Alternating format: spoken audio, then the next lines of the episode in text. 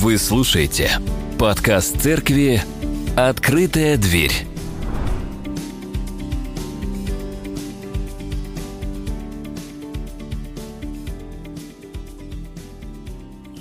Сегодня тема, которую Женя мне написал еще, когда мы обсуждали даты а, проповеди, а, говорит о силе веры. И эта тема, ну, название хорошее, нужное, полезное, но в то же время сила веры, да, это что? Это как ее измерить? Какими ньютонами, килоджоулями? Или чем вообще можно измерить силу веры? И к чему ее прикладывать? Как ей пользоваться? И я заметил, что мы, христиане, любим все усложнять. И за свое существование многовековое церковь обросла многими богословскими серьезными терминами. И несмотря на то, что сегодня мы давно уже не ведем свои служения мессы да, на латыни или на церковно-славянском языке, мы все равно для большинства людей вне церкви абсолютно непонятны.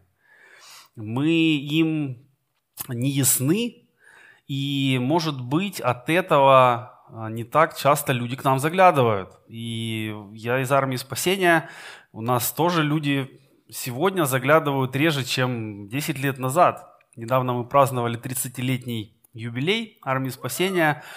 И мы видим, что раньше для того, чтобы привлечь людей а, на служение, пригласить их на служение или на какие-то молодежные встречи, нужно было приложить гораздо меньше усилий. Сейчас же нужно трудиться, нужно что-то креативить.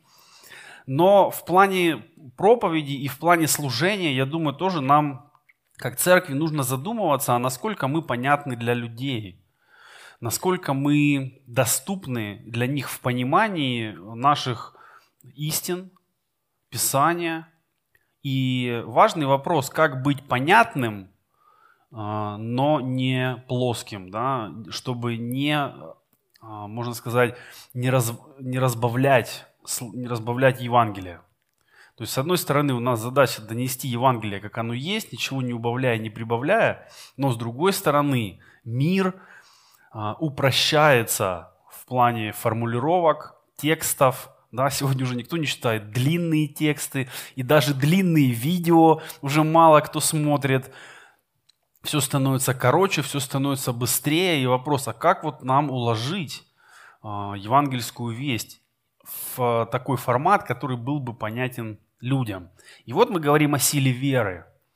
И я думаю, что для людей не церковных это вообще непонятный термин. Ну, что это такое? Это вера, вера в приметы, это вера в высший разум, а, и мы в церкви часто тоже употребляем такие термины сила веры, полнота благодати, просто как, хороший, как хорошее словосочетание. И мы делаем вид, тот, кто говорит, делает вид, что все, наверное, знают, а те, кому говорят, кивают, говорят, да-да, мы в теме, мы понимаем. Но очень часто, если начинать разбираться, то оказывается, что сила веры для каждого это что-то свое понимание свое, трактовка своя. Поэтому, когда мы собираемся в церковь на служение, мы открываем Писание, и мы смотрим в него, погружаемся в Слово, чтобы узнать, что там на самом деле написано, а не просто, что мы об этом думаем. Это еще одна болезнь сегодняшнего христианства – обсуждать мнение о Писании. Да, люди собираются, прочтут там 2-3 стиха и говорят, ну, что вы думаете об этом? Давайте обсудим. Ну, на самом деле не так важно, что ты думаешь о Писании. Важно, понимаешь ли ты, что там на самом деле написано, а потом как ты это применяешь. И вот это две, два важных вопроса, с которыми стоит приходить на каждое богослужение в церковь. Я хочу понять, что написано в том Писании, которое сегодня будет проповедоваться, и я хочу понять, как мне его применить, да? чтобы на следующей неделе я стал а, ближе к Богу, чтобы я кому-то послужил, чтобы я исполнил заповедь. И текст сегодня, который мы будем читать, э, расположен в Римлянах, и наверняка вы все его читали, цитировали, и может быть у кого-то где-то он записан на видном месте. Да? Это 10 глава, послание к римлянам, 9 и 10 стихи. «Ибо если устами твоими будешь исповедовать Иисуса Господом, и сердцем твоим веровать, что Бог воскресил его из мертвых, то спасешься. Потому что сердцем веруют к праведности, а устами исповедуют к спасению. И хороший стих такой, ну, вполне себе годится для лозунга, для цитаты, да, а, где-то, может быть, в соцсетях или распечатать в большом формате красивым шрифтом и повесить в церкви. И он вроде бы говорит о важных для нас вещах. И на что я хочу обратить внимание, что сегодня слово «исповедовать» большинство людей поймут скорее как прийти на исповедь к священнику. Да? Если вы спросите людей, что ты исповедуешь, вас поймут скорее, ну, как часто ты исповедуешься. А это не одно и то же. И Павел, говоря здесь об исповедании, не об исповеди перед кем-то, да, об, об исповедании, использует а, слово гомологео, которое имеет четыре таких группы значений. Первая группа – это соглашаться, признавать.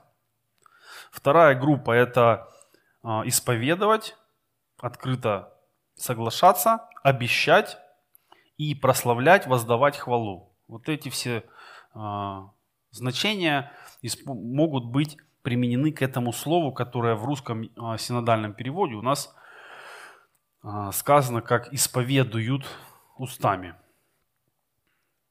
И вера, можно дать такое краткое определение, вера – это человеческий ответ на действия Бога к нам. И как мы узнаем о действиях Бога? Конечно же, мы о них читаем в Писании. И вот мы читаем, например, «Ибо так возлюбил Бог мир», да, и мы в это верим. Мы это принимаем для себя как истину. Да, это именно так, а не иначе.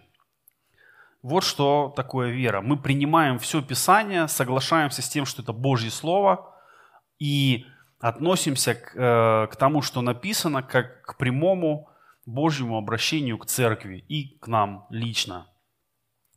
Мы верим, что в молитве и поклонении происходит единение нашего духа с Духом Божьим. Поэтому мы молимся, поэтому мы прославляем и музыкально, и другими способами. И мы верим, что жизнь церкви происходит в общине, поэтому мы, мы в это верим, и поэтому мы вкладываем сюда средства, для построения общины, для улучшения качества богослужения, потому что мы верим, что это важно. И, соответственно, вера как внутреннее убеждение всегда проявляется в делах. Если вы в ком-то или в себе видите, что а, вы не делаете того, во что вы говорите, вы верите, или вы думаете внутри себя, я вот в это верю, в это верю, но вы не делаете этого, то вы не верите. Потому что а, говорить можно все, что угодно. Да? Мы говорим под действием разных обстоятельств, и часто мы говорим то, что от нас хотят услышать. То, что от нас кто-то ожидает, или то, что принято в том или ином сообществе. Но мы можем не разделять этих взглядов. И, к сожалению, в церкви тоже можно говорить о вере, петь о вере и никак не проявлять веру. Поэтому возникают такие э, странные сочетания настоящий верующий или верующий христианин. Или вот какие-то другие сочетания, хотя казалось бы, зачем? Ты либо христианин, либо нет. Если ты не христианин, уже не важно, во что ты веришь. Если ты не веришь в Бога Библии, то ты неверующий в библейском плане, да? Ты можешь верить во что угодно, другое в приметы, а, в домовых, там еще во что-то, но если ты не веришь в Бога Библии, то согласно Писанию ты неверующий человек, в тебе нет веры. А если ты называешь себя верующим человеком, это автоматически подразумевает послушание, следование и исполнение. То есть это все встроено в слово вера, в термин верующий. Да? Поэтому э, нам не нужно усложнять, нам не нужно множить сущности, добавляя настоящий верующий, супер настоящий. Или, может быть, вы сталкивались с такими терминами «живая вера». А, а если вера не живая, то ее нет. Человек, э, если это человек, мы говорим, вот, вот это человек, мы по определению имеем в виду, что он живой. Потому что неживой не называется человек. Это называется труп. Точно так же и вера. Она не может быть живая, мертвая, полуживая. Если она есть, она живая. Поэтому, говоря о вере, мы никак не разделяем ее с делами, поступками, отношениями. Соответственно, следуя за Христом, мы следуем за Ним не только в своем провозглашении, мы не только поем песни про Иисуса Христа, но мы верим, что Он владелец, господин, царь всего, что у нас есть, и всего, кто мы есть. В армии спасения есть один старый гимн, и там есть такие слова. «Все, что я есть, кем быть могу, владею чем, всю жизнь мою возьми, Господь мой, направь на путь свой всей день, всей час. И в этом для меня очень а, сильная иллюстрация, что такое следование за Богом. Да? Все, все, кем я являюсь сейчас, и когда-либо смогу вообще стать, реализовав весь потенциал и все возможности, вот это все ты, Бог, возьми и направь на свой путь, как ты хочешь, как ты считаешь нужным. А я буду послушен, потому что я понимаю, что это лучший путь для меня. Я в это верю. И если человек говорит, что он во что-то верит или что-то для него важно, но вы не видите это в его делах, перед вами просто пустослов.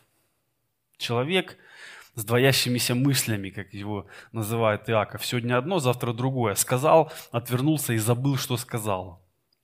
И, конечно, мы можем быть такими – но это крайне не полезно, да и не нужно. Да? Если ты во что-то веришь, следуй этому. Если ты веришь в Христа, следуй за Христом. Если ты не веришь во Христа, пока еще, зачем делать вид, как будто ты веришь? Ну, может быть, для получения каких-то, не знаю, там, выгод. Но наверняка те же самые выгоды можно получить и другим путем, не обманывая никого, не притворяясь. И я думаю, это одна из причин, почему в Откровении Иоанн говорит, что ты не холоден, не горяч. Ты уж выбери, где ты. Если ты холодный, если ты не веришь, будь таким уже.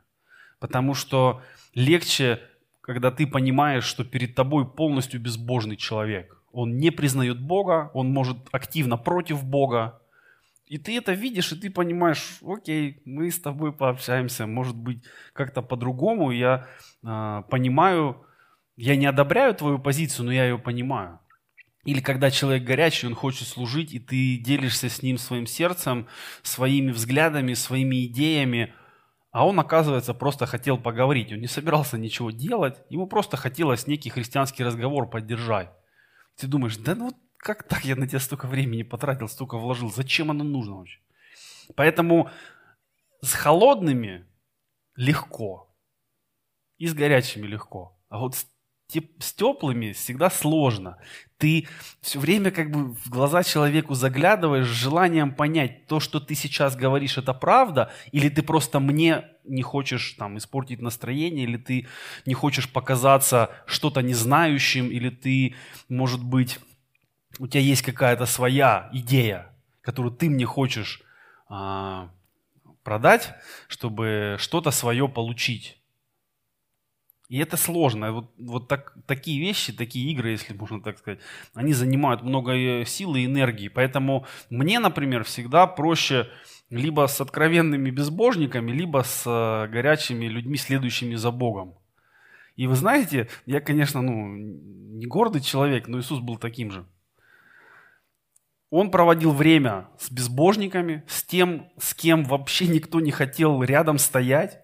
Он проводил с ними время. Он приходил к ним в дом, он разделял с ними стол, он говорил с ними о важных для них вещах.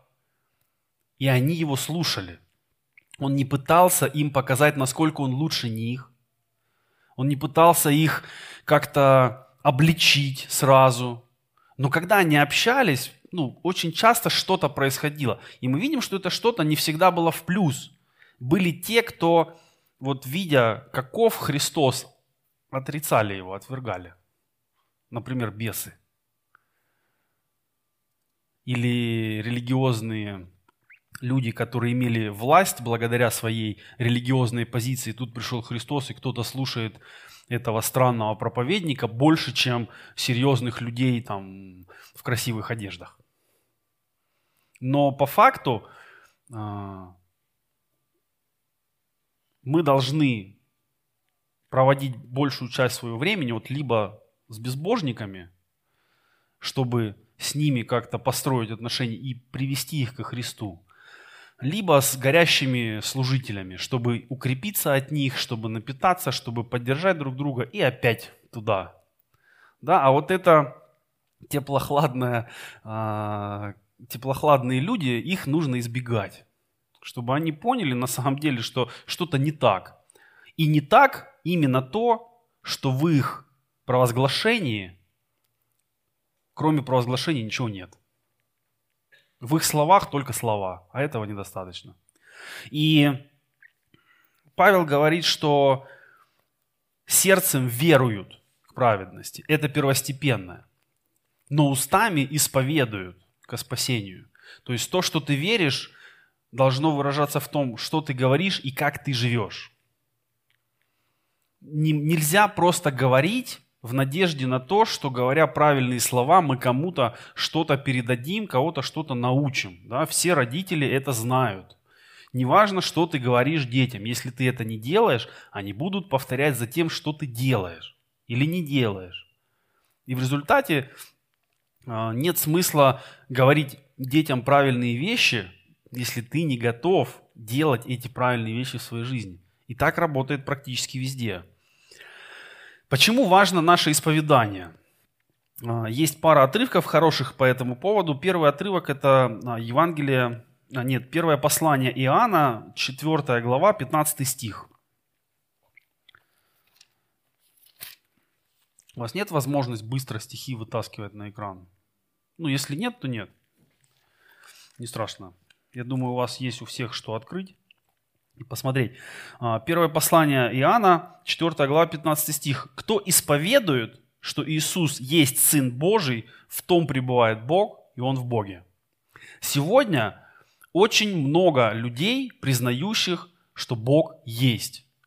И часто мы думаем, что вот это тоже верующие. На самом деле нет. В библейском понимании, опять же, верующим является не просто человек, который говорит, да, Бог есть, я, наверное, я скорее с этим согласен, чем не согласен.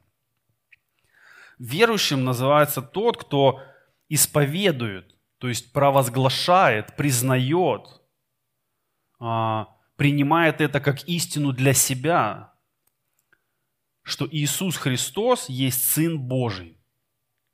И, соответственно, все, что Он сделал, да, жертва на кресте, воскрешение, это все является частью исповедания человека. Тогда он христианин. Если человек просто приходит в православную церковь или в протестантскую церковь или в католическую церковь, если он носит крестик, если а, он даже что-то читает из Писания, но он не может однозначно для себя сказать, да, Иисус Христос мой Господь и мой Спаситель я, это верю, я в это верю, и я стараюсь хотя бы так жить, то мы не можем еще говорить о том, что э, человек верующий, да, или как еще мы говорим, что человек спасен. Он где-то близко, он уже что-то знает, он уже что-то слышал, но решение еще не принял. А другой важный стих об исповедании находится в Евангелии от Матфея, 10 главе, 32 стихе. Евангелие от Матфея, глава 10, стих 32. «Итак, всякого, кто исповедует меня перед людьми, того исповедую и я перед Отцом моим небесным». Это тоже очень важный стих, который говорит, что исповедание – это не просто так. Это условие. Иисус ставит условия. Если, то. Никаких может быть, никаких, когда захочется, никаких, если ты будешь в настроении. Вот четко, если, то, да, всякий исповедующий, того я исповедую перед Отцом моим Небесным. А что такое, когда Христос исповедует нас перед Отцом своим Небесным? Это и есть заступничество. Когда Он говорит, я Его знаю, и я за него пошел на крест, за нее, за них. И мы знаем, что э, Бог смотрит на нас через жертву Христа, поэтому мы можем быть с Ним в мире. Не потому, что вдруг, набрав определенное количество очков за посещение церкви, мы стали лучше, чем мы были до посещения церкви. Мы ничего не можем сделать, чтобы сами себя э, улучшить до такой степени, чтобы нам не нужна была э, крестная жертва Христа, чтобы когда-то мы могли бы вот, ну, просто сами вот так перед Богом выйти. Между нами всегда стоит Христос до тех пор, пока мы не увидим Бога на небесах. Вот тогда будет, э, говоря богословским языком, полное освящение. Тогда мы сможем общаться с Богом один на один, лично, лицом к лицу, как Моисей – и тогда Христу уже не надо будет стоять перед нами и Богом и ходатайствовать за нас.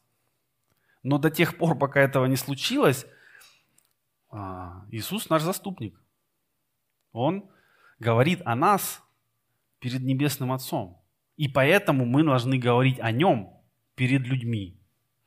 Говорить и показывать. Знаете, как говорит и показывает Москва. Да. Мы тоже должны говорить и показывать провозглашать и жить. И для нас не должно быть даже вопросом, как же вот так, ага, у меня есть провозглашение, как же мне его встроить, вшить в свою жизнь. Если ты на самом деле во что-то веришь, ты постоянно так живешь, и это становится твоей природой, твоей натурой. Тебе не сложно. И наши слова являются продолжением нашей мысли и веры нашей. Или, можно сказать, наши слова являются проявителем нашей веры, наших убеждений. И особенно наши слова являются проявителем наших мыслей и убеждений, когда мы теряем контроль, когда мы не успеваем проставить все необходимые защитные механизмы социальные. И так бывает, когда нас очень что-то разозлит или что-то происходит внезапно. И вот то, как мы себя ведем в таких ситуациях, оно больше говорит о том, что внутри нас, какие мы на самом деле, чем то, как мы себя пытаемся представить.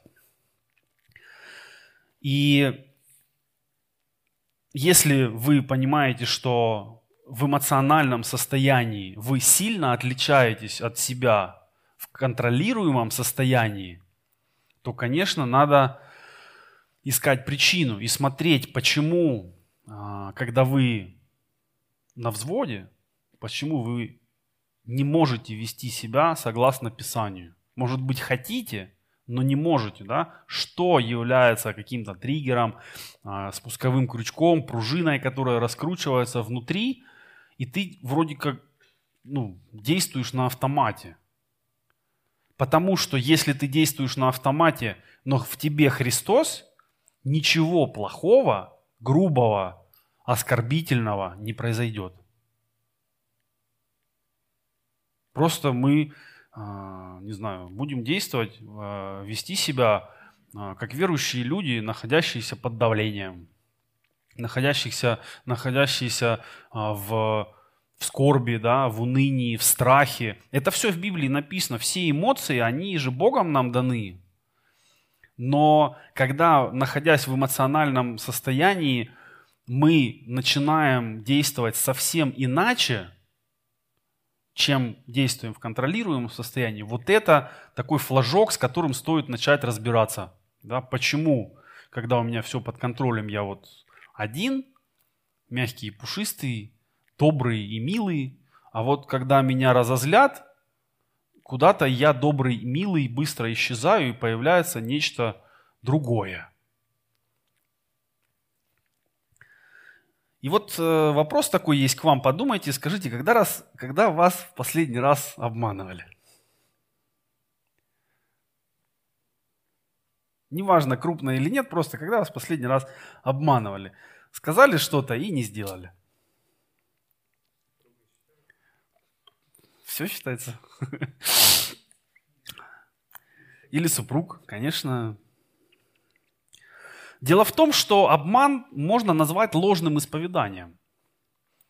Человек, который обманывает, он сознательно говорит то, что не, что не является правдой и во что он сам не верит. Но он говорит то, что от него хотят услышать, или он говорит то, что, по его мнению, ну, как-то поможет ему. И что нам в обмане больнее всего, неприятнее всего? Вот как вам? Что вам неприятно, когда вас обманывают? Может быть? Сам, ну, сам факт, да? Неизбыточные, да, ожидания, может быть, э, обломанные надежды. Да? Но вот неприятно еще то, что ты же, ты же посчитал это правдой. Ты поверил человеку, что он искренен с тобой, что он тоже верит в то, что тебе говорит. И ты ну, поверил в, эти, в это исповедание, и потом оно оказывается ложным.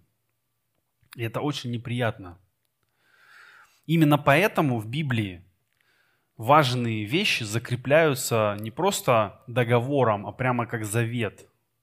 То есть э, посвящение, да, отношения с Богом мы закрепляем заветом, отношения семейные мы закрепляем заветом. Именно для того, чтобы, можно сказать, обезопасить себя внутри этих отношений. И Бог говорит, вот я не изменюсь. Твой завет со мной никуда не денется. Я никуда не денусь из этого завета. Да? И в семье мы точно так же говорим – что я никуда не денусь от тебя. Даже если тебя буду раздражать, все равно буду рядом.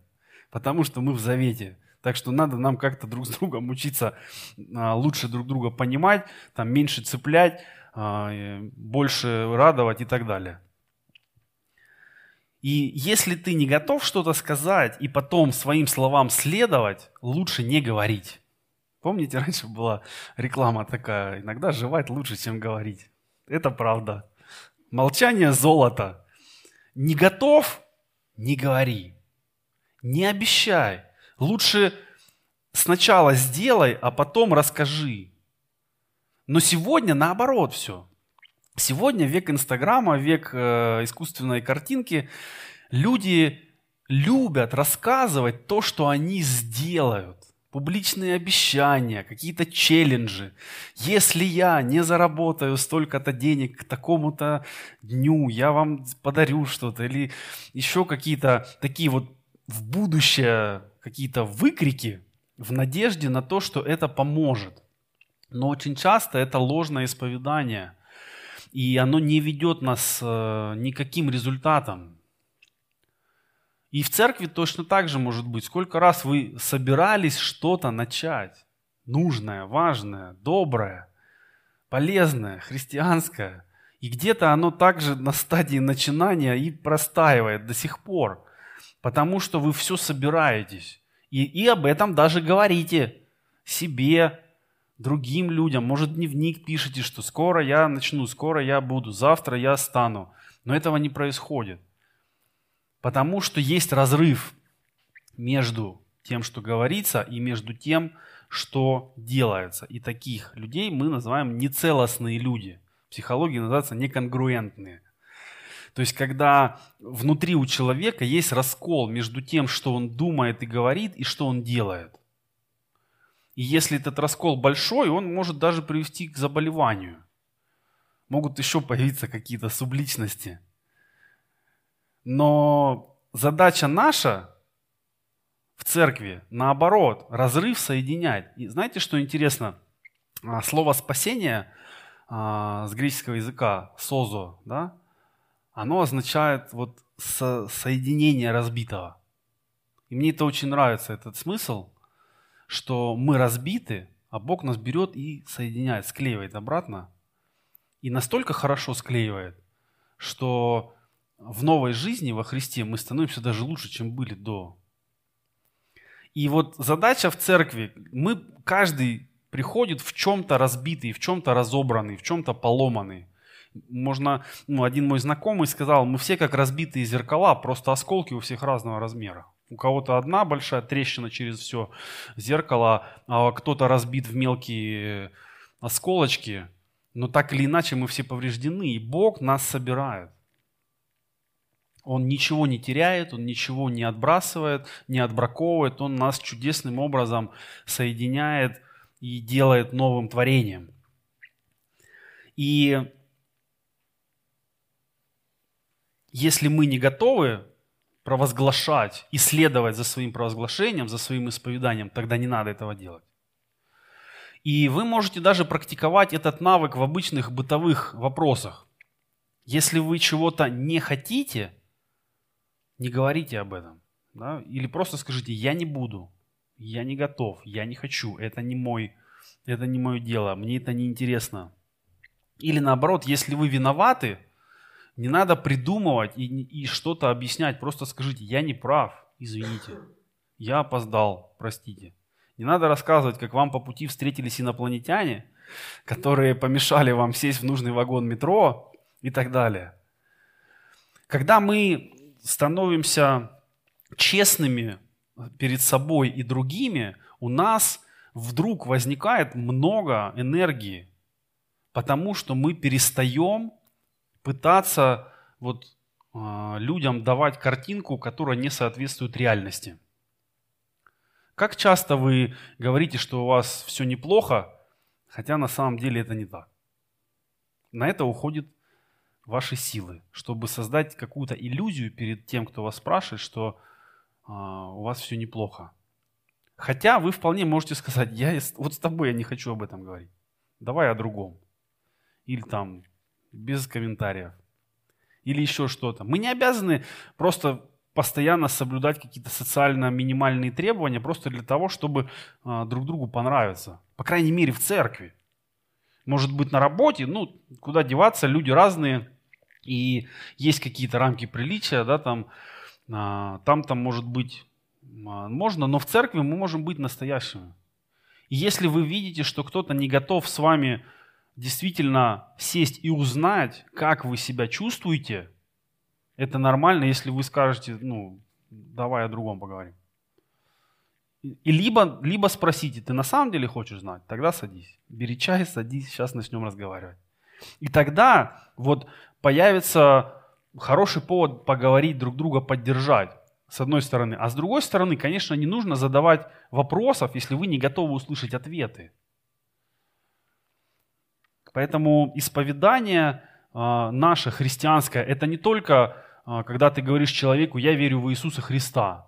Это просто как ты живешь день за днем. И как ты принимаешь решения. И как ты о них э, говоришь. И мы будем ошибаться. И верующие люди, и неверующие люди ошибаются. И верующие люди, и неверующие люди согрешают. В чем же тогда разница? На ваш взгляд. Как вы думаете? Если и те, и те грешат. И те, и те ошибаются.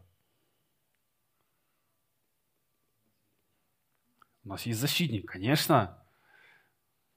А, разница в том, что когда происходит вот это событие, человек его осознает, а, грешник бежит от Бога а святой бежит к Богу. Потому что грешник живет в позиции страха, а святой живет в позиции любви. И когда что-то это нарушает, а, грешник хочет убежать еще дальше, чтобы не достала дубина, а святой понимает, что я что-то сломал, и мне надо как можно быстрее это починить, и Бог может это сделать. И чем быстрее я это починю, тем меньше я буду а, не нужно страдать.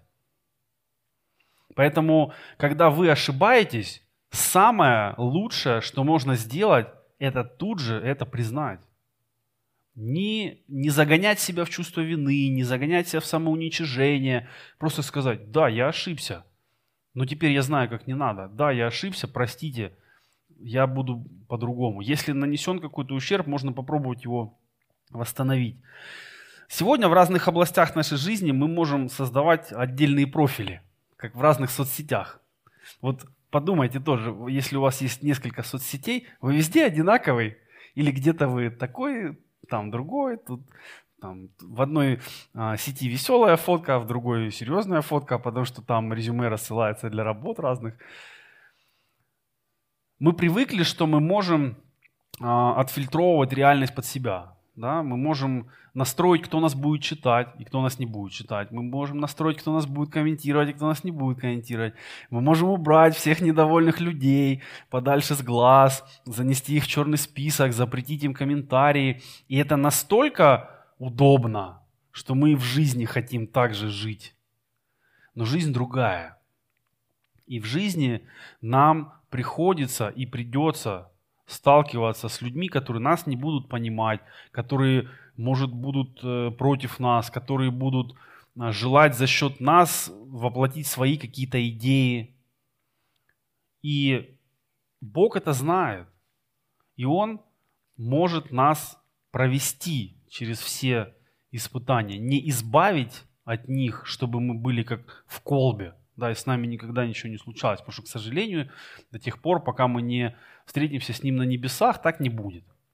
Но Он обещает, что что бы ни случилось, я рядом. А для того, чтобы тебе быть рядом со мной, Бог говорит, тебе нужно сердцем веровать и устами исповедовать. И поэтому сила веры, она заключается в том, чтобы э, все наши жизненные векторы, они соединились в направлении Христа.